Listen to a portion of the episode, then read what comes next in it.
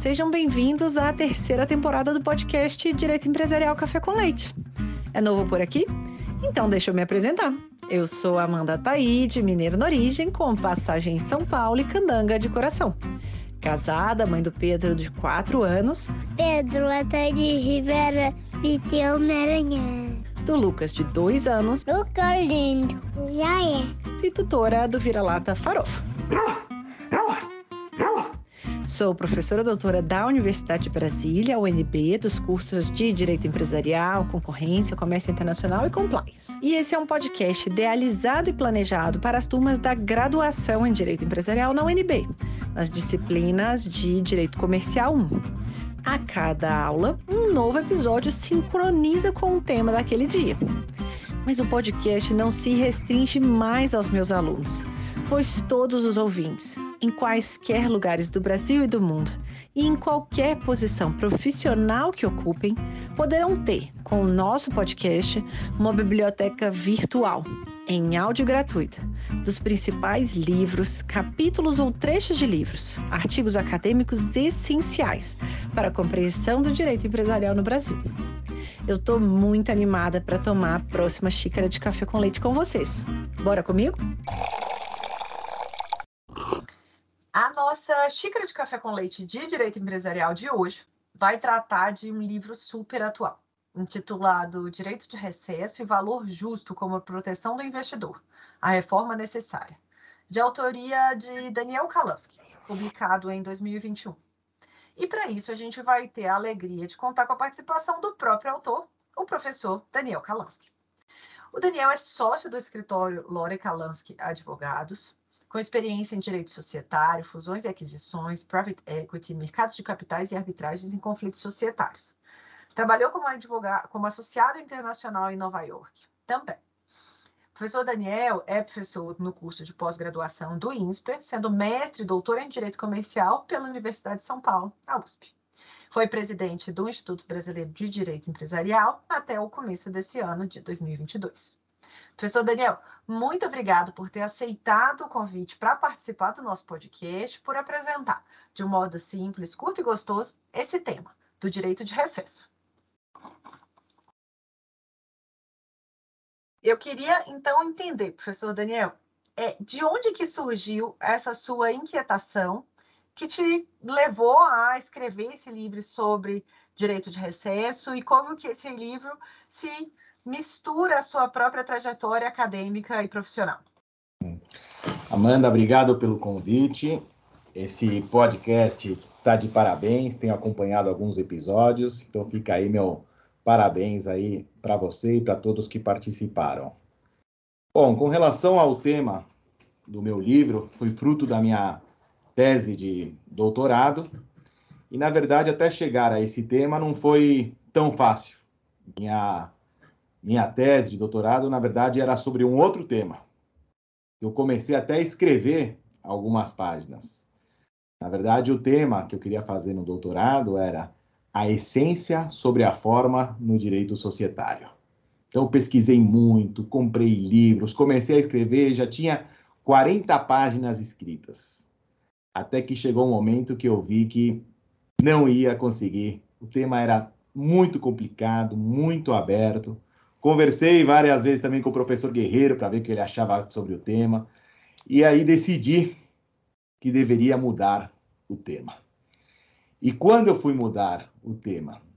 Na verdade, quando eu estava fazendo o doutorado, o professor Guerreiro, junto com o professor Satiro, fizeram uma viagem excelente para os alunos que estavam lá no doutorado, fazendo a matéria dele. Foi uma viagem para Nova York, por uma semana lá na Universidade de Colômbia, onde foram marcadas algumas aulas com professores super importantes, muito conhecedores do direito societário e mercado de capitais. Tivemos nessa semana aula com o professor Mary Fox e outros professores. E teve uma aula específica que eu adorei, que foi do professor Josh Mitz, lá professor de Colômbia. E ele foi justamente falar sobre como funcionava o direito de recesso nos Estados Unidos, tá? o appraisal right. A aula foi só sobre isso e principalmente como calcular o valor e as brigas que aconteciam nos Estados Unidos. Eu me lembro que eu levantei a mão na aula e disse: olha, no Brasil nós não temos briga sobre valor de recesso, porque ninguém exerce. Porque aqui o valor de recesso, na omissão do estatuto, como são todas as empresas, é pelo valor patrimonial. E ele aí ficou muito surpreso. Como pode ser? Aqui nós temos diversas ações. Aqui, aqui não é pelo valor patrimonial nos Estados Unidos. Aqui em Delaware é pelo valor justo. E aí começamos a debater o assunto. Eu fiquei com o contato dele, conversamos bastante, li o texto que ele escreveu sobre isso. Falei, não, depois que eu voltei para o Brasil, já sei o tema que eu vou tratar no meu doutorado. Mudei o meu tema depois de ter algumas páginas escritas, e foi justamente com base nessa aula, nessa viagem que o professor Guerreiro e o professor Sartiri organizaram, com as conversas que eu tive com o Josh Mintz, que mudei o tema e escrevi sobre justamente como funciona o direito de recesso em termos de valor, né, aqui no Brasil, e se nosso regime estava certo, não estava certo, e se nossa lei deveria ou não ser modificada. Então, essa daí que surgiu o tema aí do, do livro e do meu doutorado. Interessantíssimo, porque mostra a constante evolução em que a gente, enquanto pesquisador, está. Então, a gente pode ter inicialmente um projeto, mas é uma, um projeto inicial, né? E isso me traz uma reflexão muito grande, o quanto que o papel do professor tem, né? Os professores Satiro o professor Guerreiro, que levaram os alunos e o professor que foi dar uma palestra e que modificou né, a sua vida, teve um impacto relevantíssimo na sua vida, na sua trajetória. Quando que ele poderia imaginar né, que ao sair de casa aquele dia poderia ter esse encadeamento, né? Uma beleza que, que a vida realmente proporciona nesses encontros. É, e nós ficamos também assim, mantivemos um contato muito bom. Ele depois viu a evolução da tese inclusive fez a apresentação no livro, quer dizer, é um contato que a gente mantém até 11 e realmente a gente fica muito contente, né, de ter esse intercâmbio internacional. Então, foi daí que surgiu. Quem sabe, né, esse tema que eu tinha antes, um dia não volta aí na minha cabeça, né? Para um pós-doc, quem sabe? É, quem sabe. Então, para a gente começar do começo, para os nossos alunos da graduação, para os nossos ouvintes pós-graduação, o que, que é o direito de recesso? Quais que são os propósitos desse direito e de que modo que esse direito, então, ele se configura como uma proteção ao acionista minoritário diante do princípio da maioria existente no direito societário, que é uma das bases né, do direito societário. Então, veja, eu tratei bastante no meu doutorado examinando justamente o dia de recesso na sociedade por ações, especificamente nas companhias abertas. E o direito de recesso, foi um remédio que foi criado na lei justamente para permitir que as decisões possam ser por maioria e não precisem ser por unanimidade e permitir aqueles acionistas minoritários, portanto, que ao invés de vetar né, uma decisão, eles possam ter um mecanismo de saída que represente né, um valor justo para eles, para que eles possam sair da empresa. Então, o direito de recesso nada mais, nada mais e nada menos que é, é uma evolução, primeiro, que antes as decisões eram por unanimidade, se adotou o princípio da maioria, e para dar esse contrapeso aos minoritários, se permitiu dar a eles um remédio, que seria o direito de saída para os minoritários. E não é em qualquer decisão. Inclusive, a lei tomou o cuidado de ser apenas aquelas decisões que mudam a base do investimento, aquelas que mexem na espinha dorsal, então, de forma totalmente taxativa de quais eram as decisões que eles poderiam eventualmente sair da empresa. Interessante. E, e com isso, para a gente começar a entrar um pouquinho mais na sua tese, né? Quais que são os critérios de cálculo disponíveis? Você já mencionou, deu um, spoiler do critério patrimonial, mas quais são outros critérios possíveis? E qual que seria o melhor para efeitos do exercício do direito de recesso, na sua opinião? Então, o que nós temos aqui, na minha visão, e esse foi objeto da minha pesquisa acadêmica e do que eu tentei trazer de contribuição e olhando vários sistemas, fui atrás dos Estados Unidos, da Itália, etc., foi no sentido que nós temos um remédio que foi colocado pela lei, porém que não cura. Então, como pode ser que nós temos um remédio que não tem a sua eficiência. E por que eu digo isso? Porque o direito de recesso na lei das SAs, o valor dele é tratado no artigo 45 da lei das SAs, que, conforme doutrina majoritária, estabelece que na omissão do estatuto é o valor patrimonial. Então, as perguntas que me vieram na cabeça no começo foi: bom, ok, então deixou para a liberdade das partes. As partes podem prever qual vai ser o valor, pode ser o valor econômico, como que vai ser colocado no estatuto. Vamos fazer uma pesquisa de como as companhias abertas colocaram no estatuto?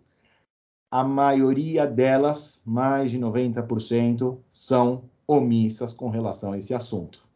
Bom, então, se é, são omissas, se isso que acontece deixando para a liberdade das partes, bom, então eu tenho um recesso pelo valor patrimonial, tendo em vista que o artigo 45 estabelece que na omissão é pelo valor patrimonial. Então, chego à conclusão que não adianta eu deixar na liberdade das partes, porque o minoritário não vai ter nenhuma proteção ele vai ter um remédio, toda uma discussão sobre quais são as hipóteses taxativas e toda uma discussão de recesso, etc.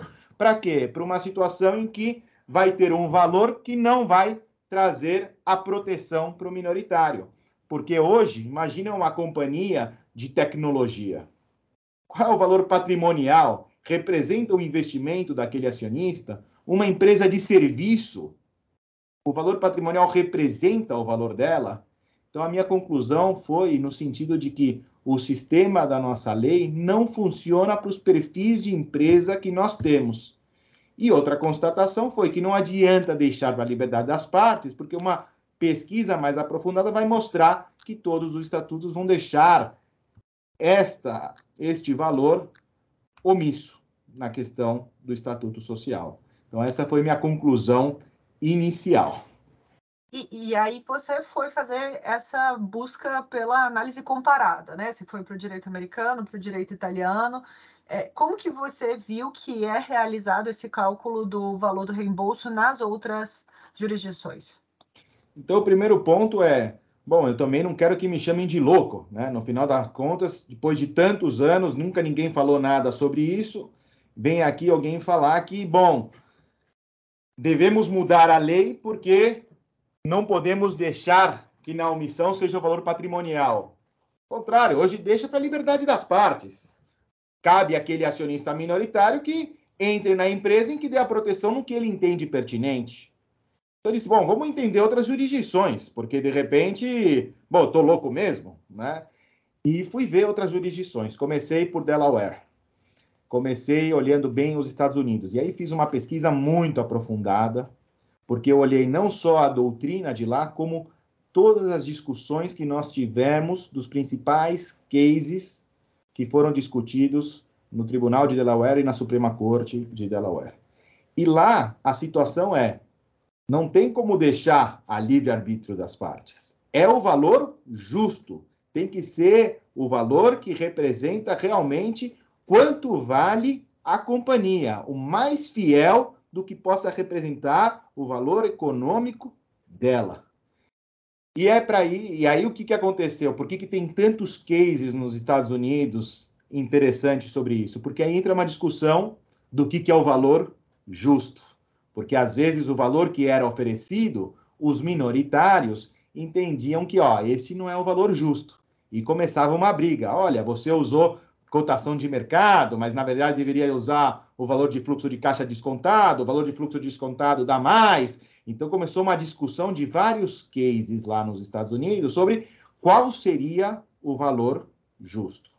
Mas a premissa é valor justo. Não pode ser que alguém que vai exercer o recesso vai receber um valor que não representa o quanto vale a companhia. E fui ver, bom, isso olhamos nos Estados Unidos, mas deixa eu olhar outro país e fui olhar na Itália. Na Itália é um pouco diferente. Quando eu fui examinar as companhias abertas lá, lá tem uma vantagem e uma desvantagem. Qual é a vantagem que tem lá? Para não entrar numa discussão do que, que é o valor justo, a Itália colocou o seguinte, a legislação de lá, que para companhias abertas, eu vou olhar a cotação de mercado dos seis meses anteriores. Vou olhar a média dos seis meses anteriores. Então você chega no número objetivo que não teria discussão. Esse seria o piso do recesso. Não pode ser menor do que esse valor. Então não teria uma discussão, uma briga judicial sobre o que é o valor justo ou não. Só que ao mesmo tempo, como desvantagem, o que, que eu tenho aqui de problema? Que às vezes alguém pode anunciar uma operação que dá em recesso justamente no momento em que está em baixa a cotação das ações. Então, ou pode ser que uma companhia que não tenha tanta liquidez naquele momento, né? que não seja, não tenha tanto trading, não seja acompanhada por tantos analistas. Então, será que para aquela companhia realmente a cotação de mercado naquela operação específica que ensejou o recesso era o mais apropriado? Mas, pelo menos por outro lado, você evita discussões judiciais sobre qual que é o valor, porque aí já está bem explícito, que é o de cotação a mercado. Então, esses dois sistemas foram que me chamaram muito a atenção para comprovar um pouco do que eu estava dizendo, que não pode ser que, um, vamos deixar para livre-arbítrio das partes, e dois, não vamos proteger os minoritários. Ele vai receber, se for omisso, apenas o valor patrimonial, eventualmente até numa empresa de tecnologia. Então, isso foi um pouco da minha pesquisa lá no direito comparado.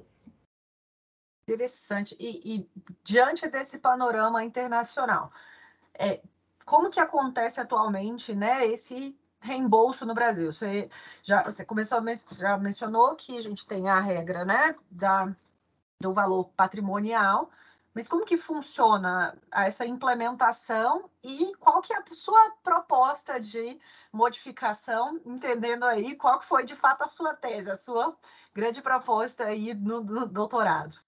Então, aqui a doutrina majoritária é no sentido que na omissão é o valor patrimonial.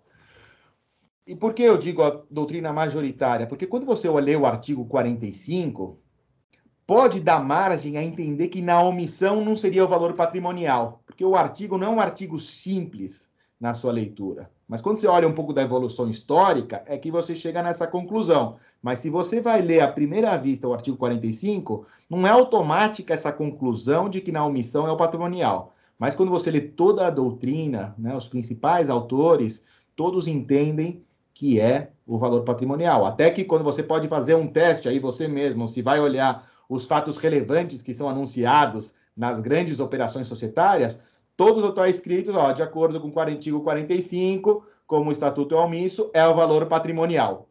Pode fazer um teste do fato relevante. Então, hoje, os usos e costumes e a doutrina majoritária no sentido de que é o valor patrimonial no caso de omissão do estatuto social. Mas tivemos um caso muito interessante que foi parar no STJ, muito interessante, em que houve um entendimento, primeiro do Tribunal do Rio de Janeiro e depois confirmado no STJ, de que na omissão não seria o valor patrimonial. Entenderam que isso iria ferir com os princípios da igualdade e outros de, do enriquecimento sem causa e outros princípios mais, e, portanto, entenderam naquele caso específico, tratava-se de uma incorporação, que o minoritário teria direito ao valor justo. Então, isso foi uma quebra de paradigma, um leading case que aconteceu confirmado pelo STJ, que demonstra algumas coisas. Primeiro, que esta doutrina majoritária, olha, não é bem assim, já temos uma decisão do STJ. Segundo, que a legislação não é tão clara, aquele artigo 45 não é tão clara, porque senão, como o STJ decidiu que seria pelo valor justo. Então, o que eu digo é, que precisa uma reforma da lei no artigo 45, na minha visão, ela é imprescindível. Por quê? Mesmo aqueles que não compartilham comigo que deva ser criado um sistema de valor justo, só por ter uma decisão do STJ que vai totalmente em contrário ao entendimento que hoje é majoritário, já demonstra que é necessário uma mudança na lei para deixar claro o entendimento em caso de direito de recesso. Então, a minha proposição é de que a lei seja alterada. Não porque é, existe essa decisão do STJ que pode gerar dúvida, mas porque eu acredito que deva ser alterada para criar o valor justo, assim como nós temos nos Estados Unidos. E por que isso? Porque não faz sentido eu ter um remédio que não cura. E, portanto, se a gente conseguir criar um remédio que dê proteção ao minoritário, você vai ter efeitos muito positivos. Tanto que quando for proposta uma operação que eventualmente deu recesso, vai ter um efeito ex ante, porque vai ser uma preocupação enorme para evitar justamente que os acionistas minoritários sejam prejudicados e recebam um e exerçam direito de recesso descapitalizando a companhia. E aí eu faço uma proposição, né, do qual que é a minha sugestão para mudança. Né? Interessante demais, deu para deu para entender aí o coração da pesquisa, como você chegou ao, quais foram os passos, né, para identificar. Eu sempre gosto de, de entender a motivação e o caminho, né, da pesquisa, mas aí para a gente poder entender, né, a beleza da, da do resultado. E agora caminhando então para o final da nossa conversa, uma pergunta específica aqui da terceira temporada é tentar entender um pouquinho das trajetórias, os altos e baixos, se é que a gente pode assim falar, alguma coisa que um tropeço, alguma coisa que não deu é, inicialmente como planejado, mas que acabou moldando a sua trajetória acadêmica, profissional, que você poderia compartilhar para servir de alento, de esperança, de inspiração para os nossos alunos da graduação, para os ouvintes. Uhum. Olha, eu acho que tropeço, né? Todo mundo tem, ou talvez eu sempre falo que se eu tivesse eu tive bons professores, mas eu acho que sempre é bom você ter um mentor que possa te ajudar e te dar os caminhos, né? E, e claro, na minha, na minha vida profissional, eu sempre te, pensei assim, eu tenho que seguir a atividade profissional de advogado sempre ligado com a academia. Esse sempre foi um pouco aí da minha trajetória. E é o que eu aconselho, nunca fiquem só focados na atividade profissional, sempre estudem. Saiu uma decisão, leiam, né? Esse é um, é um conselho que eu dou. Agora, com relação a tropeço, que eu poderia ter feito de melhor, eu acho assim, eu, eu também sempre me preocupei um pouco com esse essa atividade internacional, fui trabalhar em escritório em Nova York, etc. Eu fiquei lá um ano e pouquinho, né, trabalhando no escritório lá, eu teria ficado mais tempo. Eu acho que quando você é jovem, você pode aproveitar para fazer mais disso, né? Só que a gente fica preocupado em voltar o mais rápido possível, etc. Mas você é jovem, vamos dizer assim, ainda não está casado, não tem filhos, aproveite para ficar mais tempo fora. No meu caso, eu tinha aquela pressa para voltar, tinha recebido uma oferta aqui muito legal para poder voltar, trabalhar juntamente. Foi ótimo para mim, porque eu pude trabalhar diretamente com o Cantidiano, que foi um dos meus grandes professores né, nessa área de mercado de capitais, participei de vários conflitos societários com ele, mas acho que vale a pena ficar mais tempo. Eu fiquei um ano e pouquinho, eu teria ficado mais um ano, eu acho que vale mais a pena. Então, talvez isso é um conselho, né? Aproveitem essa experiência internacional. Né? Isso é interessante que às vezes eu tenho alunos que estão indo para o exterior para fazer intercâmbios tal, e eu tive a oportunidade de, de passar seis meses na Sorbonne. E eu lembro que eu fiz um monte de. Mas tinha que fazer poucas matérias, sei lá, três matérias. Eu fiz cinco matérias, arrumei um estágio na, na CCI, na Corte de Arbitragem. Então, assim, foi super legal pela experiência, pelas matérias e tal. Mas eu falo, gente, se eu pudesse, eu tinha ficado assim, à tarde, tomando vinho no, no Candemars, assim, porque eu queria tomar vinho no parque, no Jardim da Tuileries, eu adoraria ter passado, aproveitado, né, um pouco mais desse tempo, e seja ali, não é, no escritório, como você mencionou, mas para a gente curtir, né, de fato, quando a gente tem essa menos amarras, né, vamos dizer, na, na vida. É, e eu acho que é outra coisa também, né, eu, nessa questão ainda internacional, né, eu acho que eu, eu também sofri um pouquinho, né? Porque quando eu quis fazer o doutorado, você precisa ter dois idiomas. Uhum. Eu tinha um inglês, tinha um espanhol, porque eu nasci no Uruguai, né? Então, eu sempre falei com a família em espanhol. Só que me faltava mais um idioma. E eu conhecia, tinha o básico de italiano, mas é, eu pensei que era suficiente. Fui fazer a prova para poder passar e reprovei na prova. É fazendo aulas, comecei a marcar sempre aulas às oito e meia da manhã para fazer aulas, aulas diárias para melhorar o italiano. Aí fui no outro ano, fiz de novo a prova de italiano e não passei de novo. Né?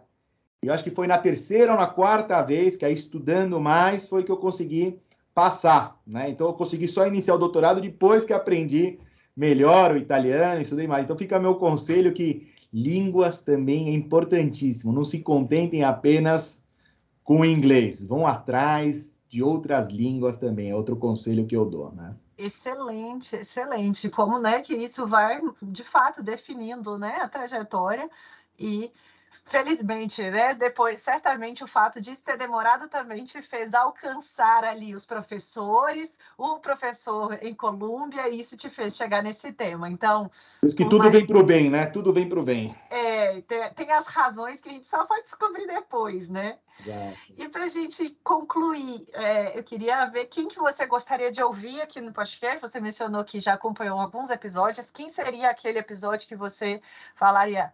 No, eu quero ouvir isso agora, ou alguém que já veio que você gostaria que apresentasse algum livro, algum artigo que, na sua visão, seja essencial para o direito empresarial no Brasil?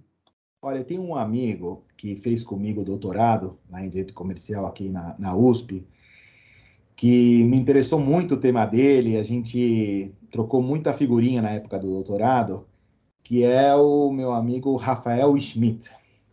Rafael Schmidt ele fez um livro sobre monitores no Brasil. E eu li o livro dele, gostei muito, porque não tinha visto nenhum livro aqui sobre monitores, e nessa área de compliance acho sensacional esta ideia de ter um monitor. Ele fez um trabalho sobre isso, né, e a experiência que ele tem trabalhando nessa área de compliance, nessa área é, internacional, escritório estrangeiro, acho que muito contribui. Então, é uma novidade aqui no o livro dele. Então, a pessoa que eu é, fiz junto com o doutorado e realmente é, vale a pena trazer é, ele para conversar também. Esse livro, Monitores Corporativos Anticorrupção no Brasil. Então, foi junto, aqui. fizemos juntos aí a mesma época e fiquei muito contente aí com o trabalho que ele fez. A gente está só em áudio, mas aqui em vídeo estou mostrando para o professor Daniel aquelas que, que eu estou aqui com o livro do Rafael Smith em mãos, que de fato é um livro muito legal para a parte de compliance. O, o Rafael ele já participou de uma turma minha, pra, é, dando um, um, uma parte de uma aula minha no curso de compliance também. Então vai ser excelente, excelente recomendação, vai ser uma alegria tê-lo aqui também na próxima temporada. Eu acho que com isso a gente conclui então a nossa conversa, a nossa xícara de café com leite muito boa, muito interessante sobre esse tema é, que, que é novo, né? Trazido agora pela sua tese de doutorado. Parabéns pela tese, parabéns pela publicação, obrigada pela sua presença, espero que até a próxima. Ótimo, obrigado e parabéns aqui pelo podcast. A gente te acompanha por aqui. Obrigado. Obrigada. Tchau, tchau.